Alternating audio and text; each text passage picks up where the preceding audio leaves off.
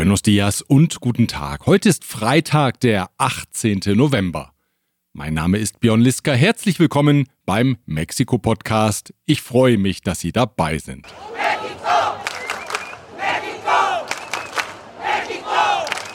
Am vergangenen Sonntag brachten Demonstrationen zur Verteidigung des Nationalen Wahlinstituts INE in zahlreichen Städten des Landes Tausende von Menschen auf die Straßen. In Mexiko-Stadt waren es mehrere Zehntausend Teilnehmer, die vom Denkmal der Unabhängigkeit zum Monument der Revolution zogen. Allen, die mir Fotos und Videos geschickt haben, danke ich herzlich für die Eindrücke aus erster Hand. Wie viele Menschen gegen die Politik von Präsident Andrés Manuel López Obrador protestierten, ist umstritten. Die Hauptstadtregierung sprach zunächst mal von 12.000 Teilnehmern, das war augenscheinlich Humbug. Präsident López Obrador sagte am Montag, viele Teilnehmer seien es nicht gewesen. No participó mucha gente. Auf Nachfrage sagte er dann, 50 bis 60.000 seien es wohl gewesen. Das fülle den Hauptstadt Zocalo gerade mal zur Hälfte. Der Zocalo ist bekanntlich das Maß aller Dinge in der politischen Arithmetik des Landes. Gewurmt haben dürften den Präsidenten die Bilder der Menschenmassen aber schon. Und so überrascht es kaum, dass er die Demonstration als Herausforderung empfand, als Herausforderung nämlich mehr Menschen auf die Straße zu bringen. Und so kündigte er kurzerhand eine Machtdemonstration für den 27. November an, ebenfalls ein Sonntag. Offizieller Anlass ist die vierte Regierungserklärung des Präsidenten, der jährliche Informe also. El informe cuatro años de transformación para este ver también si la gente está contenta con la transformación. Den Informe will López Obrador nach dem Fußmarsch auf dem Zocalo vor seinen Anhängern verlesen. Aber lassen Sie uns nochmals zurückkommen zum Marsch der Opposition am vergangenen Sonntag. Bei der Kundgebung sagte der ehemalige Präsident des INE-Vorläufers IFE, José Woldenberg, man sei zusammengekommen, um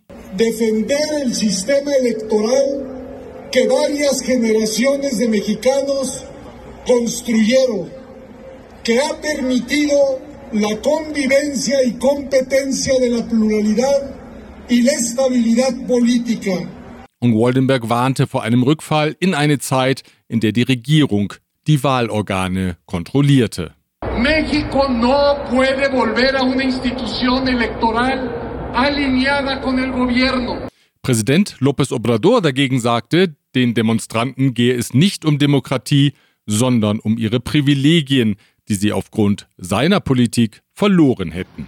Pero en el fondo, los que se manifestaron lo hicieron en contra de la transformación que se está llevando en el país, a favor de los privilegios que ellos tenían antes del gobierno que represento. Und in Wahrheit, so der Präsident weiter, stünden die Menschen für el racismo, a favor del clasismo, de la discriminación. Alles in allem sei die Meinungsbekundung ein konservativer Striptease gewesen, so López Obrador. Fue como una especie de striptease político, público, del conservadurismo en México. Von der Vorstellung, die geplante Wahlrechtsreform per Verfassungsänderung durchzubekommen, hat sich der Präsident zunächst einmal verabschiedet. Er lohte nun aus, wie groß der Spielraum sei, das Wahlrecht mit einfacher Gesetzgebung nach seinen Vorstellungen zu modifizieren, aber die wichtigsten Elemente, so stellte er bereits betrübt fest, seien ja in der Verfassung festgeschrieben. Etwa die Zahl der Abgeordneten, nämlich 500. López Obrador möchte die Zahl auf 300 direkt gewählte Abgeordnete beschränken. Immerhin zwei Stellschrauben hat der Präsident ausgemacht, an denen er auch per einfachem Gesetz drehen kann. Zunächst einmal will er die Parteienfinanzierung reduzieren und auch das bereits gekürzte Budget des INE weiter zusammenstreichen. Und er will den Kauf von Wählerstimmen verhindern. ¿Qué más se puede? Algo muy importante, evitar la compra del voto. Nach Darstellung des Präsidenten nämlich sind die oppositionellen Kräfte mit so viel Kapital ausgestattet, dass sie in der Lage seien, die Wahlen per Stimmenkauf zu entscheiden. Einmal mehr stoßen bei der Diskussion um die Wahlrechtsreform zwei Anschauungen aufeinander. Die Kritiker der Regierung finden, das Wahlinstitut INE mache eine gute Arbeit und garantiere ein plurales Mexiko. Schließlich habe López Obrador ja die Wahlen mit dem Segen des INE gewonnen. Das sei der beste Beleg für die Unabhängigkeit des Instituts. Der Präsident selbst hingegen beharrt darauf, dass eine Wahlrechtsreform dringend nötig sei, denn das Wahlsystem sei keineswegs gegen Wahlfälschungen immun. Wahlfälschungen wohlgemerkt, die dann nicht etwa aus der Regierung kämen, sondern aus dem Wahlapparat selbst.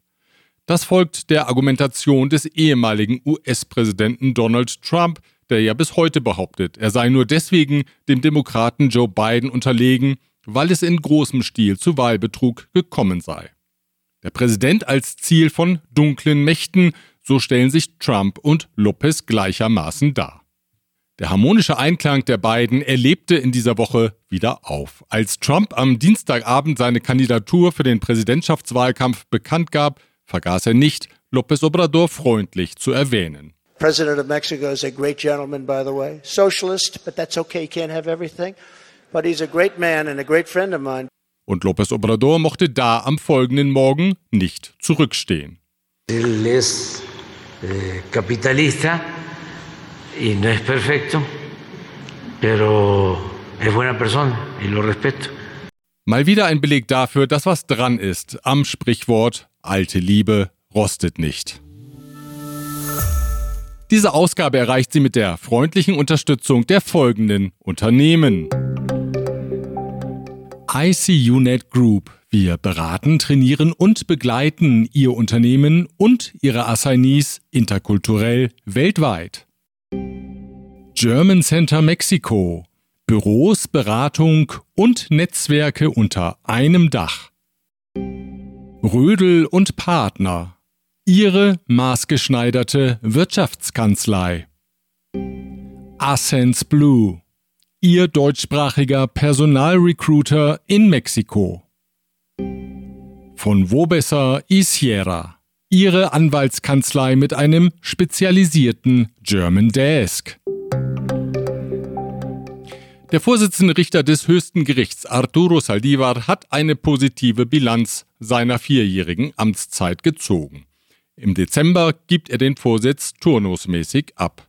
In dieser Woche sagte er, es sei dem Gericht gelungen, seine Unabhängigkeit zu bewahren und die sei durch alle politischen Gruppierungen bedroht gewesen.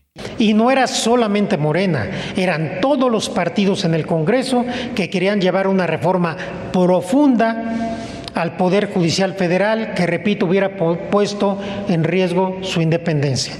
In seiner Wahrnehmung kommt dem Gericht eine herausragende Rolle als ausgleichende Kraft zu. La Corte es el verdadero poder equilibrador de este país. Das klingt schon eher wie ein Politiker als wie ein Richter, könnte man denken, und Arturo Saldivar wies denn auch darauf hin, dass er natürlich für größere Aufgaben zur Verfügung stehe, sollte Bedarf sein. Bei einem Hubschrauberabsturz sind am gestrigen Donnerstag in Aguascalientes der Pilot sowie vier Passagiere ums Leben gekommen, darunter der Minister für öffentliche Sicherheit des Bundesstaates Porfirio Sanchez Mendoza. Überwachungskameras zeigen, wie der Hubschrauber wie ein Stein vom Himmel fällt und auf einer Wiese explodiert, in unmittelbarer Nähe einer befahrenen Straße und eines Oxo-Geschäfts. Über die Ursache des Unglücks gibt es bisher keine Informationen. Wir kommen zur Wirtschaft. Die Autoteileproduktion hat in den ersten acht Monaten des Jahres den Wert von vor der Covid-Pandemie übertroffen. Nach Angaben des Dachverbandes INA belief sich das Produktionsvolumen in den ersten acht Monaten auf umgerechnet 71 Milliarden US-Dollar. Das sind sieben Prozent mehr als im selben Zeitraum des Vorpandemiejahres 2019. Nach Angaben der INA gibt es drei Gründe für das Produktionsplus eine höhere Pkw-Fertigung in Nordamerika, eine Neuansiedlung von Zulieferbetrieben im Zuge des Nearshoring und der im USMCA-Abkommen vorgeschriebene Anstieg des regionalen Fertigungsanteils. Die USA importieren in einem zunehmenden Maße Spitzentechnologie Made in Mexico. Das Wachstum ist langsam, aber stetig, berichtet El Economista. Demnach haben Mexikos Produkte seit 2014 ihren Marktanteil in den USA von 11 auf 13 Prozent gesteigert. Zumindest teilweise hat die Technologie aus mexikanischer Fertigung chinesische Produkte ersetzt. Chinas Marktanteil sank dem Bericht zufolge im selben Zeitraum von 37 auf jetzt noch 24 Prozent. Diese Ausgabe erreicht sie auch mit der freundlichen Unterstützung der folgenden Unternehmen.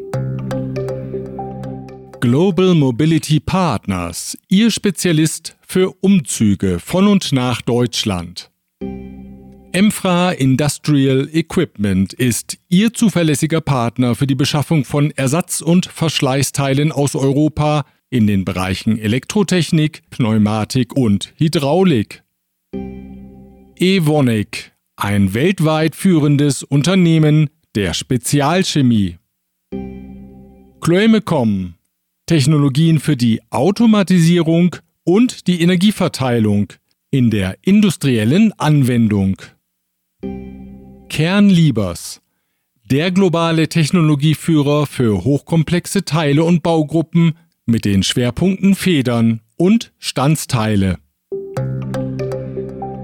Unabhängige Gewerkschaften vertreten mittlerweile 36 Prozent der Beschäftigten in der Automobilindustrie des Landes. Das entspricht 23.000 der insgesamt 63.000 Mitarbeiter in den Fertigungsstätten.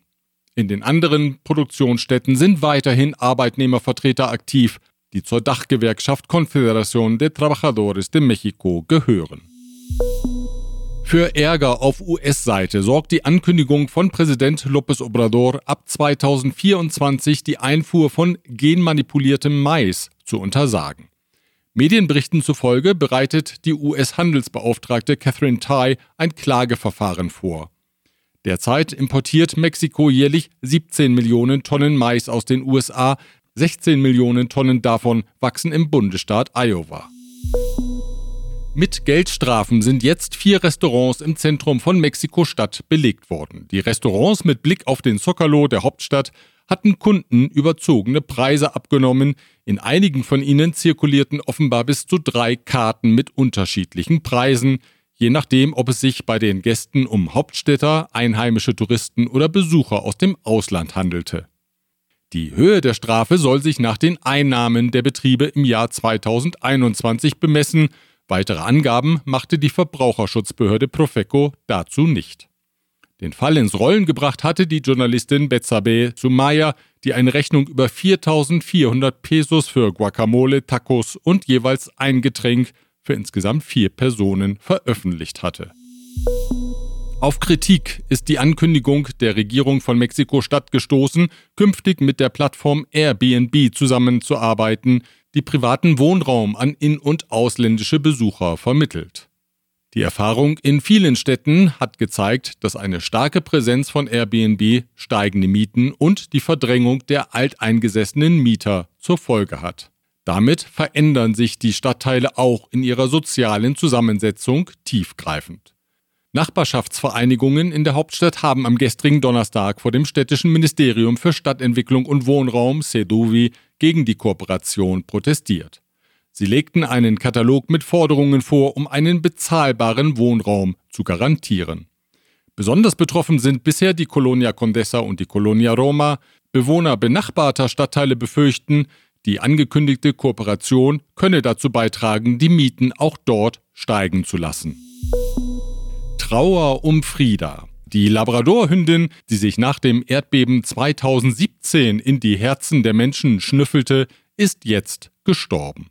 Frieda war von 2009 bis 2019 als Spürhund bei der Marine im Einsatz, um Menschen, Drogen und Schusswaffen aufzuspüren. Einsatzorte waren Haiti, Ecuador und mehrmals natürlich Mexiko. Besonders in Erinnerung bleibt ihr Einsatz an der Schule Rebsamen in Mexiko-Stadt nach dem Erdbeben 2017. Markant war eine Schutzbrille, die die Hündin bei den Einsätzen trug, und vier blaue, schuhähnliche Überzüge an den Pfoten. Bereits im Alter von zwei Monaten begann Friedas Ausbildung bei der Marine. 2019, im Alter von zehn Jahren, ging sie in Rente. Vor einigen Wochen bereits wurde ein Denkmal der Hündin enthüllt. Es steht an der Tür Nummer 4 des Ministeriums der Marine im Süden von Mexiko-Stadt. Und nun verabschiedete die Marine Frida mit einem Video auf ihren sozialen Netzwerken. Hoy te decimos nuevamente, gracias Frida. Vivirás por siempre en nuestros corazones.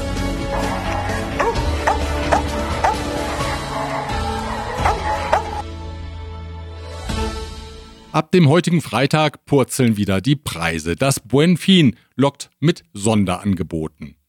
Traditionell gehen besonders viele Fernsehgeräte über den Ladentisch und mit Blick auf die am Sonntag startende Fußball-Weltmeisterschaft dürften es diesmal besonders viele sein. Schließlich wollen die Fans jedes Tor in bester Auflösung sehen. Wer die WM in bester Stimmung erleben will, dem lege ich das German Center in Santa Fe im Westen von Mexiko-Stadt ans Herz. Das Haus ist seit seiner Eröffnung ein beliebter Ort, um Fußball gemeinsam mit Familie, Freunden und Kollegen zu erleben. Das wird beispielsweise am Samstag in einer Woche der Fall sein beim Spiel Mexiko gegen Argentinien und am folgenden Sonntag bei der Partie Deutschland gegen Spanien. Anpfiff ist jeweils um 13 Uhr mexikanischer Zeit und das German Center bietet wieder die Möglichkeit, Tische zu reservieren. Auch für Bier und feste Nahrung ist gesorgt. Infos und den direkten Reservierungslink zum German Center finden Sie auf unserer Homepage auf mexikopodcast.info. Soweit die Informationen aus Mexiko. Wir hören uns wieder am nächsten Freitag, wenn Sie mögen. Bis dahin.